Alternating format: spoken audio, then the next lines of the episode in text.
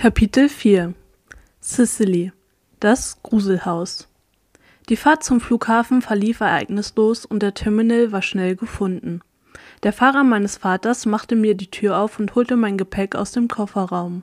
Dann verabschiedete er sich und ich war alleine. Seufzend zog ich meinen Koffer hinter mir her und betrat das riesige Gebäude. Überall wuselten Menschen herum und ein Stimmengewirr aus den unterschiedlichsten Sprachen erfüllte die Luft. Der Geruch von Kaffee wabberte durch die stickige Halle und ließ mir das Wasser im Mund zusammenlaufen. Nach einem kurzen Abstecher zu einem Café und der Sicherheitskontrolle bummelte ich ein bisschen durch die Läden, fand jedoch nichts, was mich interessierte. Schließlich ließ ich mich am Gate nieder und zog einen Apfel aus meiner Tasche. Kaum saß ich zwei Minuten da, beschloss sich eine Familie neben mir niederzulassen, die sich lautstark auf Spanisch miteinander unterhielten. Die beiden kleinen Jungen hatten sich auf den Boden gelegt und gaben dröhnend ihr Missfallen kund, während ihre Mutter versuchte, sie zum Hinsetzen zu bewegen. Der Vater stand unbeteiligt daneben und starrte auf sein Smartphone. Er hob erst den Blick, als sich einer der Jungen um sein Bein schlang. Als das Gate schließlich geöffnet wurde, war ich an dem Punkt, dass ich betete, nicht in der Nähe dieser Familie zu sitzen. Aber ich flog First Class. Wie hoch war die Wahrscheinlichkeit, dass die Familie mir dort Gesellschaft leistete?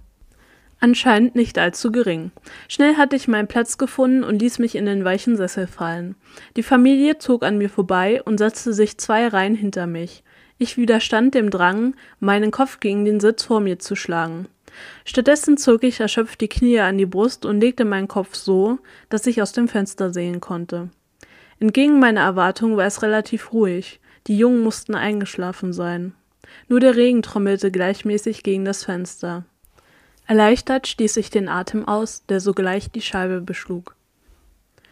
Ich manövrierte gerade meinen Koffer durch den Ausgang, da hörte ich auch schon einen aufgeregten Schrei. Als nächstes zog mich eine riesige Plüschjacke in ihre Arme. Ich drückte mich in die weiche Jacke und zog den Geruch von Vanille auf. Ohne es zu merken, hatten sich meine Lippen schon zu einem Grinsen verzogen, und als sich die Gestalt nicht mehr von mir lösen wollte, musste ich lachen. Mama, du erstickst sie ja, schallte eine Stimme von meiner linken Seite, und mein Grinsen verbreiterte sich. Tante Edith lockerte ihre Arme und hielt mich nun vor sich. Ihr Blick wanderte einmal von oben nach unten und wieder nach oben. Wunderschön siehst du aus, mein Stern, sagte sie auf Russisch. Du auch, erwiderte ich, immer noch breit lächelnd. Und es stimmte. Edith war eine wunderschöne Frau. Ihr halbes Jahrhundert an Lebensjahren konnte man nicht erahnen. Ihre aschblonden Haare fielen ihren leichten Wellen über den Rücken. Die wenigen Falten um ihre Augen verrieten, wie gerne sie lachte. Sie war schlank und groß und hatte so ein inneres Strahlen in sich, das jeden in ihren Bann zog. Auch jetzt zog sie einige Blicke auf sich. So wollte ich später auch aussehen, wenn ich in ihrem Alter war.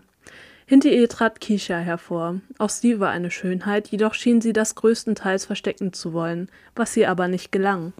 Ihre Haare waren eine Nuance heller und in einem unordentlichen Dutt auf ihrem Kopf zusammengerollt. Sie trug eine weite Jeans und ein einfaches weißes Top. Ihre Füße steckten in abgelaufenen Chucks, die sie seit bestimmt zwei Jahren täglich trug. Es wunderte mich, dass sie noch nicht auseinanderfielen. Ihre Augen waren von demselben merkwürdigen Grau wie auch die ihrer Mutter, und auch ungeschminkt leuchteten sie. Ein riesiges Grinsen prangte ihr im Gesicht, als sie nun auch auf mich zukam und mir in die Arme fiel. Ich bin so froh, dass du da bist. Daria war in letzter Zeit unausstehlich, flüsterte sie in mein Ohr, und an ihrem Tonfall hörte ich, wie sie die Augen verdrehte. Kicha und ich lösten uns voneinander. Dann entdeckte ich Daria. Sie war zwei Jahre älter als Kisha von außen waren sie sich zum Verwechseln ähnlich, doch vom Wesen hätten sie nicht unterschiedlicher sein können. Während Daria zum Überdenken neigte, war Kicha schon immer der abenteuerliche Typ gewesen. Egal, ob es darum ging, Piraten im Baumhaus zu spielen oder Schlammkuchen zu backen, sie war immer dabei. Daria hingegen spielte lieber mit ihren Puppen, trug schöne Kleider und wollte sich nicht dreckig machen. Auch jetzt trug sie ein Kleid, das an ihrer schmalen Gestalt locker herunterfiel. Ihre Füße steckten in Sandalen, die ihre bunten Fußnägel perfekt zur Geltung brachten. Ihre blonden Haare waren zu Locken gedreht und fielen ihr bis zum Bauchnabel. Auf dem Kopf thronte eine große Sonnenbrille, wie Hollywood-Stars sie trugen, und ihre langen Wimpern wirkten durch den Mascara noch länger und voller, als sie sowieso schon waren. Als sie bemerkte, dass ich sie anschaute, schenkte sie mir ein Zahnpasta-Lächeln und ließ sich dazu herab, mich ebenfalls kurz in den Arm zu nehmen. Dann griff Kisha mit der einen Hand nach meinem Koffer und mit der anderen nach meinem Arm und zog mich mit sich. Während wir den Flughafen verließen, redete sie in einer Tour auf mich ein. Sie erzählte mir von den Jungs, die sie süß fand, von der neuen Eisdiele, bei der es Erdbeerstracciatella-Eis gab und dem baldigen Kanu-Wettkampf, an dem sie teilnahm. Edith manövrierte das Auto durch den frühen Abend und schimpfte dabei wie ein Spatz über die anderen Autofahrer. Kisha erzählte mir von all den Plänen, die sie für meine Zeit in Moskau geplant hatte. Daria hatte sich ihre Kopfhörer in das Ohr gesteckt und sah der vorbeiziehenden Landschaft zu. Edith lenkte das Auto von der Schnellstraße herunter und wir gelangten in den Stadtteil Krilatskoje, ein Stadtteil im Westen von Moskau mit viel Grün und Wasserfläche, wenn auch teilweise künstliche. Die Gegend hier war wunderschön und hatte so viel zu bieten, dass es eine Qual war, sich zu entscheiden, was man zuerst machen wollte. Im Sommer konnte man im Fluss baden gehen, auf den weiten Grünflächen picknicken, joggen gehen oder Wassersport betreiben. Die künstlichen Wasserbahnen waren extra für die Ruderer und Kanufahrer angelegt und wunderschön für einen Ausflug auf dem Wasser. Kisha war fast täglich dort. Im Winter konnte man dann zwar nicht mehr baden, aber es wurde alles andere als langweilig. Die Hügel, die sich über die Gegend zogen, wurden in Skigebiete umgewandelt. Zugegeben nicht sehr große, aber genug für einen Nachmittag auf der Piste. Falls das jedoch nicht ansprechend genug war, stand auch Schlittschuhlaufen zur Auswahl oder man schlenderte über den kleinen Weihnachtsmarkt. Schließlich kamen wir an dem großen schmiedeeisernen Tor an, das zum Anwesen führte. Es piepte kurz und die schweren schwarzen Eisentüren schwankten langsam auf und ließen uns passieren. Wir fuhren an dem großen, mächtigen Fichten vorbei und gelangten zu einem Anwesen, das mindestens genauso alt war wie die Bäume drumherum. Es handelte sich um ein altes Backsteinhaus, das sich schon seit einer Ewigkeit im Familienbesitz der Blinow befand. Fedor hatte es von seinem Vater geerbt, der es wiederum von seinem geerbt hatte und so weiter. Als Kind hatte ich das Haus immer unheimlich gefunden. Es hatte die charmante Atmosphäre, die sich bestimmt gut als Kulisse eines Horrorfilmes machen würde. Vielleicht lag das aber auch an den vielen Geistergeschichten, die uns Fedor erzählt hatte. Es war ein dreistöckiges Gebäude mit einem Turm auf der linken Seite. Die Spitzen des Turmes ragten stolz zwischen den Fichten hervor. Seine Dachziegel schimmerten silbrig in dem aufgehenden Mondlicht. Ein Schauer lief mir über den Rücken. Uns war der Zutritt zum Turm zwar nicht gerade untersagt, aber hinauf trauten wir uns trotzdem nicht. Es war der baufälligste Teil des Hauses und war bestimmt seit Jahrhunderten nicht restauriert worden. Die Treppe, die sich innerhalb des Turmes hinabschlängelte, knarzte bei jedem Schritt laut auf und die Staub herabrieseln. Spinnweben schmückten fast jeden Zentimeter des Raumes. Ab und an verirrten sich Raben in dem Gemäuer und Feder musste hinaufgehen und sie verscheuchen. Warum sie dafür nicht einen Hausmeister hatten, war mir ein Rätsel. Der Rest des Hauses war jedoch wunderschön. Warmes Licht strömte aus den langen Fenstern und ließ die Fichten lange Schatten werfen. Eine dicke, breite Treppe führte zu der imposanten Eingangstür, an der sogar noch ein Türklopfer prangte. Wir fuhren auf das Grundstück und folgten dem ausgefahrenen Pfad zur Garage, die etwas abseits des Hauses erst kürzlich erbaut worden war. Auf dem kurzen Weg zurück zum Haus schlug mir die frische Nachtluft entgegen und ließ mich leicht frösteln. Ein Wind war aufgezogen und raschelte durch die Blätter. Daria in ihrem Kleid schien hingegen nicht zu frieren. Wie ein Engel schwebte sie über dem plattgetretenen Waldboden.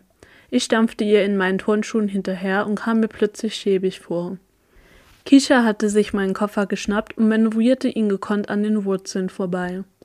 Die drei Etagen ragten über unseren Köpfen, als Edith mit klirrenden Schlüsseln die schwere Tür aufschloss. Seit meinem letzten Besuch hatte sich nichts verändert. In dem riesigen Eingangsbereich standen ein paar knotschige Sessel, die zum gemütlichen Nachmittagsklatsch einluden.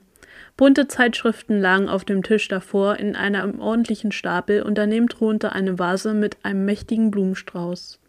Die massiven Kronleuchter an der hohen Decke tauchten den Raum in ein goldenes Licht. Zu unserer Linken schlängelte sich eine Treppe an der Wand entlang, die zu den oberen Etagen führte. Aus weitreichender Erfahrung wusste ich, dass sie bei jeder einzelnen Bewegung, selbst wenn es auch nur ein Atemzug war, ein lautes Knarzen von sich gab. Es war praktisch unmöglich, sich in diesem Haus lautlos zu bewegen. Ich wusste nicht, wie oft ich abends wach gelegen hatte und bei jedem Knarzen ein schreckliches Monster vor meinem inneren Auge die Treppe hinaufkommen sah. Solange sie nicht knarzte, war die Treppe jedoch durchaus schön. Das dunkle Holz sah nobel aus und glänzte in jedem Licht. In das Geländer waren Verzierungen, Muster und Wirbel eingeschnitzt. Es gab eine Stelle auf der zweiten Etage, die eine ganze Geschichte aus Bildern schmückte. Kaum hatten wir das Haus betreten, verschwand Daria auch schon nach oben. Dabei entlockte sie der Treppe lediglich ein leises Flüstern. Wie machte sie das? Edith steuerte währenddessen die Küche an, die sich auf der rechten Seite befand. Habt ihr Hunger? fragte sie, als wir hinter ihr die Küche betraten. Kisha warf sich auf einen der Hochstühle an der Kücheninsel und griff nach einem Apfel aus der Obstschale. Ich nickte und setzte mich auf dem Stuhl neben Kisha, die sich laut schmatzend zu mir drehte. Das ist so cool, dass du endlich hier bist, ließ sie mich wissen. Sie schluckte. Gleich morgen können wir runter zur Rennstrecke schauen. Das Senior-Team soll morgen Training haben, da können wir zuschauen. Sie sah mich mit ihren großen Augen bittend an. Ich verdrehte die Augen und nickte. Kisha war praktisch im Kanu aufgewachsen. Sie ging auf eine Sportschule und war jeden Tag auf dem Wasser. Ich freute mich für sie, dass sie etwas gefunden hatte, das sie glücklich machte. Ich würde mich jedoch noch mehr freuen, wenn es nicht bedeuten würde, dass ich wesentlich mehr Zeit bisher in einem Kanu verbracht hatte, als es mir lieb war. Zufrieden mit meiner Zusage biss Kisha in ihrem Apfel. Wenig später erfüllte der Geruch von Kohl und Gewürzen die Luft. Edith hatte zur Feier des Abends ihren Botsch zusammengewürfelt, der jetzt auf dem Herd köchelte. Als wir gerade den Tisch deckten, knarzte die Haustür. Schwere Schritte durchquerten den Eingangsbereich und ein Mann mit kurz gelockten blonden Haaren steckte den Kopf in die Küche. Noch bevor er nur einen Schritt hineinsetzen konnte, schoss Kisha auf und rannte auf ihn zu. Überschwänglich umarmte sie ihn und drückte ihm einen Kuss auf die Wange. Ihr Vater lachte und stellte seine überfüllte Aktentasche ab, um Kisha an sich zu drücken. Ich wandte mich ab. Solche Szenen gab es nie bei uns. Nachdem Kicha ihn wieder freigegeben hatte, drehte sich Fedor in meine Richtung und war in zwei Schritten bei mir. Er zog mich in eine dicke Umarmung, bei der ich das Gefühl hatte zu versinken. Fedor war ein sehr großer, bulliger Mann. Seine Locken standen wild vom Kopf ab und bildeten einen starken Kontrast zu dem eleganten Anzug, den er trug. Seine Statur mochte an die eines Bären erinnern, aber seine Art war mehr ein Teddybär als alles andere. Er ließ mich los und trat einen Schritt zurück. Willkommen, kleiner Stern. Das Essen war eine Wohltat für die Seele. Fedor erzählte Geschichten aus seiner Jugend, die Edith immer wieder neckend ausschmückte und die Kisha und ich laut lachend kommentierten. Er veranschaulichte sie mit solchen ausufernden pantomimischen Bewegungen, dass selbst Daria ihre akkurat geschminkten Lippen zu einem leisen Lächeln verzog. Fedor stand gerade neben dem Tisch und demonstrierte uns, wie er auf ein Pferd aufstieg, als das Telefon laut schrillte. Fedor hielt irritiert inne, ein Bein immer noch in der Luft. Edith regte sich über den Tisch und reichte ihm das Telefon. Dabei warf sie ihm einen bedeutungsvollen Blick zu. Verwirrt sah ich zu Kisha, aber sie hatte sich bereits wieder ihrer Suppe zugewandt. Feder murmelte eine kurze Entschuldigung und verschwand im Flur. Alle saßen nun löffelnd über ihrer Suppe und Stille erfüllte den Raum. Edith räusperte sich. Möchtest du noch Brot? Fragte sie und hielt mir den Brotkorb unter die Nase. Das Brot war so frisch, dass es leicht dampfte und ein Geruch verströmte, der mir das Wasser im Mund zusammenlaufen ließ. Ich riss mir ein Stück ab und Edith reichte den Korb weiter zu Kicha. Ich tunkte das warme Brot in die heiße Suppe und schloss genießerisch die Augen. Die feinen Tomaten mit dem zarten Kohl und das salzige Brot. Alles war rundum perfekt. Wenige Minuten später kam Fedor zurück und ließ sich auf seinen Stuhl fallen. Er nahm den Löffel in die Hand, machte aber keine Anstalten, ihn in die Suppe zu tauchen. Alles in Ordnung? fragte ich ihn stirnrunzelnd. Er hob erstaunt seinen Blick, als wäre er gerade weit weg gewesen und hätte gar nicht bemerkt, dass er mit uns an einem Tisch saß. Schnell verzog er seinen Mund zu einem Lächeln und nickte. Natürlich. Die Tage verliefen relativ ereignislos. Wie ich schon vorhergesehen hatte, überredete mich Kisha, mit ihr Kanu fahren zu gehen.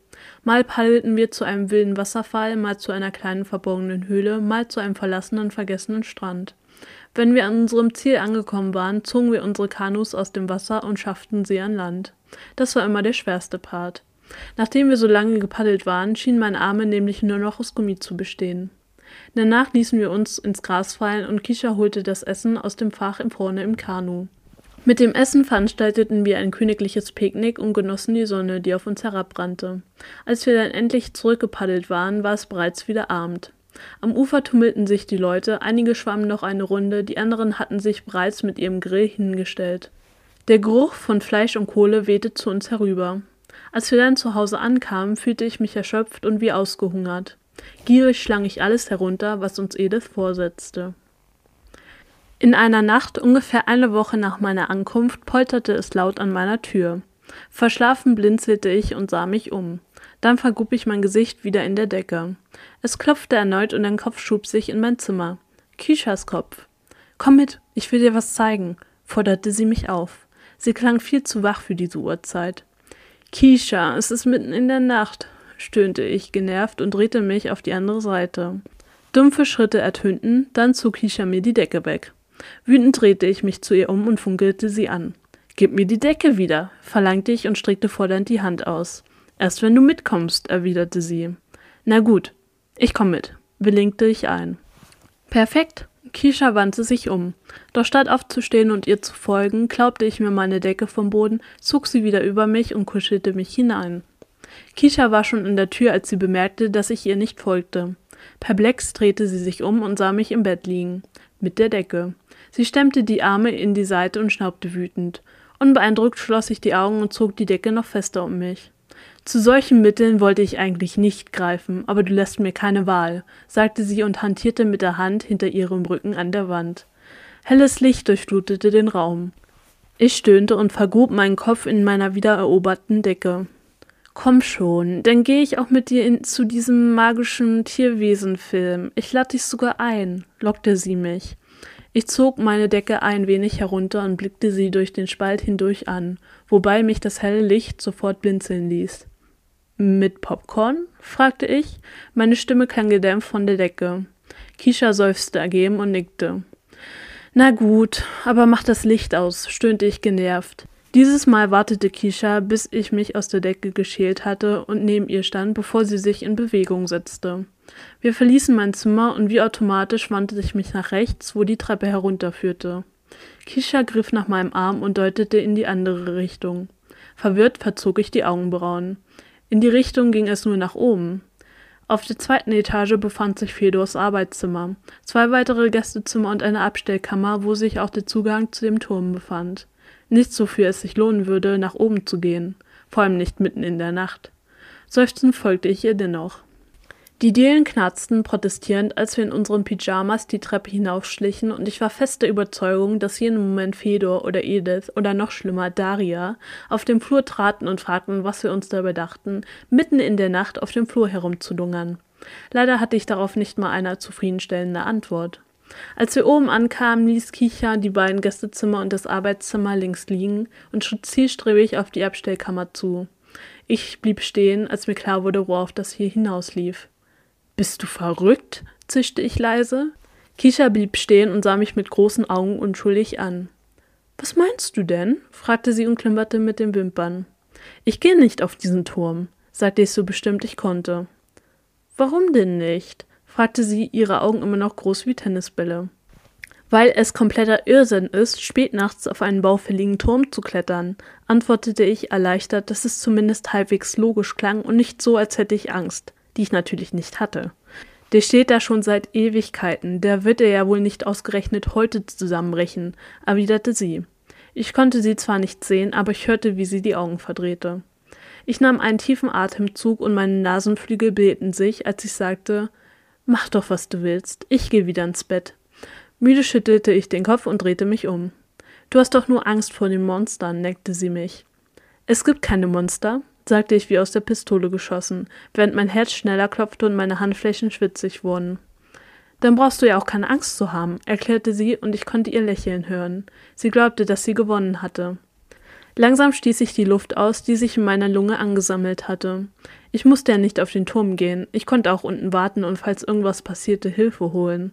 Das war ein guter Plan. Widerwillig folgte ich ihr. Seitdem wir klein waren, gruselte ich mich vor dem Turm. Der Wind heulte wie ein Rudel Wölfe und die Dielen knarzten, als würden sie lachen. Das Licht in dem Raum war immer trüber, als würde man durch Nebel gehen. Daria hatte uns erzählt, dass dort Hexen hausten und jeden, der den Turm betrat, in eine Kröte verwandeln würden. Natürlich hatten wir irgendwann herausgefunden, dass das nicht stimmte.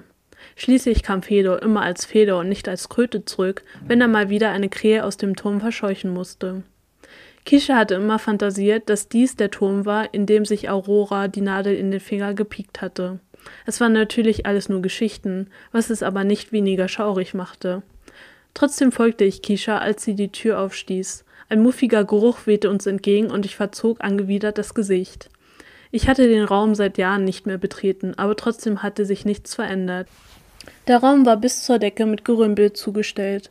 Möbel standen kreuz und quer überall verteilt. Dazwischen thronten Kartons, alte Koffer, Tüten, zwei kaputte Fernseher, mehrere Holzlatten, ein alter Heizkörper und tausend andere Sachen. Aus einem der Kartons quellten Kuscheltiere hervor. Onkel Hase, das alte Plüschschwein von Daria, schien uns mit seinem einem verbliebenen Knopfauge zu beobachten. Alles war von einer dicken Staubschicht begraben und moderte seit mindestens einem Jahrzehnt vor sich hin. Ein schmaler Pfad schlängelte sich durch das Chaos und führte zu der schmalen Wendeltreppe, die hinauf zum Turm führte. Die Luft roch abgestanden und hinterließ einen schalen Geschmack in meinem Mund. Ein Schauer lief mir über den Rücken. Ich wollte zwar nicht als Angsthase dastehen, aber sollte es hier irgendwo Porzellanpuppen mit aufgemalten Fratzen geben, würde ich den Raum fluchtartig verlassen. Ich weiß nicht, was sie an sich hatten, das mich so aus dem Konzept brachte, aber ich fand Puppen mit ihren leblosen Augen unglaublich gespenstig. Wie selbstverständlich schlich Kisha den dünnen Pfad entlang direkt auf die Wendeltreppe zu. Kisha, zischte ich. Sie drehte sich mit erhobenen Augenbrauen um und fragte: Was denn? Ich geh da nicht rauf, sagte ich gepresst. Kisha seufzte genervt. Ich biss mir auf die Lippe. Ich warte hier. Sie zuckte mit den Schultern und meinte: Du kannst dir nachkommen, wenn es dir alleine zu gruselig wird. Dann ging sie zur Treppe und verschwand. Zitternd wartete ich. Der Wind pfiff durch die undichten Fenster und ließ die Läden klappern. Über mir knarzte es. Das war nur Kisha, versuchte ich mich zu beruhigen. Hinter mir knarzte es. Erschrocken drehte ich mich um, aber da war nichts. Nur der Wind. Um mich abzulenken, sah ich mir den Kram genauer an. An der Wand stand ein Schrank, aus dem alle möglichen Gegenstände herausquollen. Davor stand ein bunt verziertes Holzschaukelpferd, das vor sich her wippte. Angeschwungen vom Wind, nahm ich an. Die Gänsehaut, die sich über meine Haut gezogen hatte, wollte gar nicht mehr verschwinden. An der Wand stand eine Leiter angelehnt, die mit Kleidung überhängt war. Das Mondlicht fiel durch einen Fensterspalt und ließ das Spinnennetz am Treppenabsatz silbrig schimmern. Ich drehte mich um meine eigene Achse und mein Blick blieb an einem alten, reich verzierten Schreibtisch hängen. Das Holz war von einem dunklen Schokoladenbraun und wies nur auf der Schreibfläche ein paar hellere Flecken auf, die durch Abnutzung entstanden waren. Hier und da waren sogar einige eingetrocknete Wachsflecken unter dem ganzen Staub erkennbar. Der Tisch musste wirklich alt sein. Seine Beine waren reich verziert. Bewundernd ließ ich meine Hand über die Schnitzereien gleiten. Dabei blieb eine dicke Staubschicht an meinem Finger hängen, die ich an meiner Pyjamahose abwischte. Mein Blick wanderte zu den Schubladen, die in die Beine eingelassen waren. Auch sie waren mit Schnörkeln versehen. Neugierig zog ich an einem der Messingringe. Die Schublade glitt ohne Probleme auf und gab den Blick auf ein Sammelsurium von Kleinkram frei. Stifte rollten über die alten Dokumente, deren Weiß schon lange verblichen war. Ein paar rostige Büroklammern lagen zerstreut zwischen den Stiften und ein silberner Briefbeschwerer lugte zwischen den Blättern hervor. Nichts allzu Abenteuerliches. Enttäuscht schloss ich die Schublade wieder und widmete mich den anderen Fächern, doch die waren auch nicht interessanter. Ein Rascheln ertönte hinter mir. Erschrocken drehte ich mich um, wich einen Schritt zurück und prallte gegen den Schreibtisch. Dieser ächzte und aus dem Augenwinkel nahm ich eine Bewegung wahr. Eine Schublade, die ich vorher gar nicht wahrgenommen hatte, war aufgesprungen. Ein Geheimfach. Neugierig beugte ich mich über sie, doch die Spannung verflüchtete sich schnell wieder. In der Schublade befand sich nur noch mehr Krimskrams. Ein Siegelring, ein kleines in Leder gebundenes Buch und ein verzierter Dolch. Ich stützte die Lippen und griff nach dem Buch. Das weiche Leder gab unter dem Druck meiner Finger leicht nach. Ich schlug es in der Mitte auf und stutzte. Das Buch war leer. Ich blätterte zum Anfang zurück, aber weiße Seiten strahlten mir entgegen. Nichts. Warum versteckte man ein blankes Buch in einer geheimen Schublade? Ich ließ es wieder fallen und griff nach dem Siegelring. Er war aus Gold gefertigt, welches sich unter meiner Haut ganz glatt und kalt anfühlte. Das Zeichen der Blinow war in den Kopf eingearbeitet. Sachte legte ich ihn wieder zurück und tauschte ihn gegen den Dolch. Ein Schauer lief mir über den Rücken. Die Klinge glänzte in dem Mondlicht. Mit grunzelter Stirn betrachtete ich sie näher. Etwas schien in die Klinge eingestanzt zu sein. Schwungvolle Schriftzeichen zogen sich über das Metall. Ich fuhr mit meinem Finger hinüber. Zu meiner Überraschung war es nicht kalt, wie ich erwartet hatte, sondern fast schon warm, als hätte es in der Sonne gelegen. Ein schrilles Quieken ertönte, scheppernd ließ ich den Dolch fallen und fuhr herum. Doch wieder fand ich alles ruhig vor mir. Als ich mich zurückdrehte, war die Schublade verschwunden. Prüfend fuhr ich mit den Händen über die Stelle, an der sie sich befunden hatte, doch ich konnte sie nicht mehr finden. Die Muster des Holzes verliefen so, dass sie im geschlossenen Zustand nicht zu erkennen war. Ein weiteres Scheppern ertönte, das Schaukelpferd wippte fröhlich hin und her, es ertönte wieder, es schien irgendwo aus dem Grimpel zu kommen. Der Turm eignete sich wahrscheinlich perfekt für das Nisten von allerlei Tieren, vielleicht eine Fledermaus. In meinem Kopf tauchte ein Bild auf, die Fledermaus, wie sie schrill kreichend auf mich zuflog und mir mit ihren Krallen das Gesicht zerfetzte. Unsicher machte ich einen Schritt auf die Treppe zu und zog erschrocken zusammen, als meine Schritte ein lautes Knarzen verursachten. Kisha, wie lange brauchst du noch? rief ich und versuchte meine Stimme nicht allzu zittrig klingen zu lassen. Sie musste doch mittlerweile eine Ewigkeit da oben sein. Es, warum, rauf, ertönte es. Kritisch schaute ich in das dunkle Treppenhaus. Ein weiteres Knirschen ertönte aus dem Stapel und ich gab auf. So schnell ich konnte, rannte ich die Treppe hinauf, betend, dass sie unter mir nicht nachgab. Als ich oben ankam, schlug mir die kalte Nachtluft entgegen. Kisha schmunzelte. Warum bist du so außer Puste? fragte sie scheinheilig. Bin ich gar nicht, meinte ich und versuchte, meinen Atem zu verlangsamen. Meine Lungen protestierten lautstark. Ich hätte nicht gedacht, dass du so lange aushältst. Das müssen ja ganze fünf Minuten gewesen sein, sagte sie spöttisch. Doch ich nahm Kisha nur am Rande wahr. Mit wenigen Schritten war ich an der Brüstung und blickte auf das Bild, das sich vor mir ergoss. Die Aussicht hatte mir die Sprache verschlagen. Überall funkelten die Lichter der Häuser. Der Fluss zog sich wie ein silbriges Band durch den Wald. Die rote Brücke bog sich hell erleuchtend über ihn. Die wenigen Autos waren kleine Modelle, die über die Straßen tuckerten, die sich wie ein Spinnennetz über die Landschaft zogen. Die ganze Stadt lag schlafend vor uns. Kisha stützte sich neben mir mit den Ellbogen auf die Mauer. Ein paar Kiesel lösten sich aus dem Mörtel und rollten über die Brüstung in die Tiefe. Der Wind blies uns unsere Haare aus dem Gesicht und trieb mir die Tränen in die Augen. Fröstelnd wünschte ich mir, wir hätten eine Decke mitgenommen. Dennoch blieb ich stehen. Gierig zog ich den Anblick und die frische Luft in mich auf. Jegliche Gedanken an Geister waren aus meinem Kopf gefegt, und ich merkte, wie sich ein Grinsen auf meinem Gesicht ausbreitete. Hier oben wirkte die Welt endlos. Nach einiger Zeit hatte ich das Gefühl, dass meine Nase bald abfallen würde, so kalt wie sie war. Wir ließen uns auf den Boden sinken, wo uns die Mauern vor dem Wind schützten, und reckten die Köpfe zum Himmel. Einige Sterne blitzten zwischen den Wolken hervor. Glaubst du eigentlich an Wunder? fragte mich Kisha. Ich drehte den Kopf zu ihr. Sie hatte sich gegen die Wand gelehnt und die Augen geschlossen. Ich zuckte mit den Schultern. Wir saßen noch eine Weile da, bis sich schließlich am fernen Horizont die ersten Sonnenstrahlen ankündigten. Mit dem Gefühl, jede Sekunde einzuschlafen, wanderten wir wieder nach unten und ließen uns in unsere Betten fallen. Mein Kopf berührte das Kissen und mein letzter Gedanke war, dass ich Kisha gar nichts von dem Geheimversteck erzählt hatte. Dann war ich auch schon eingeschlafen.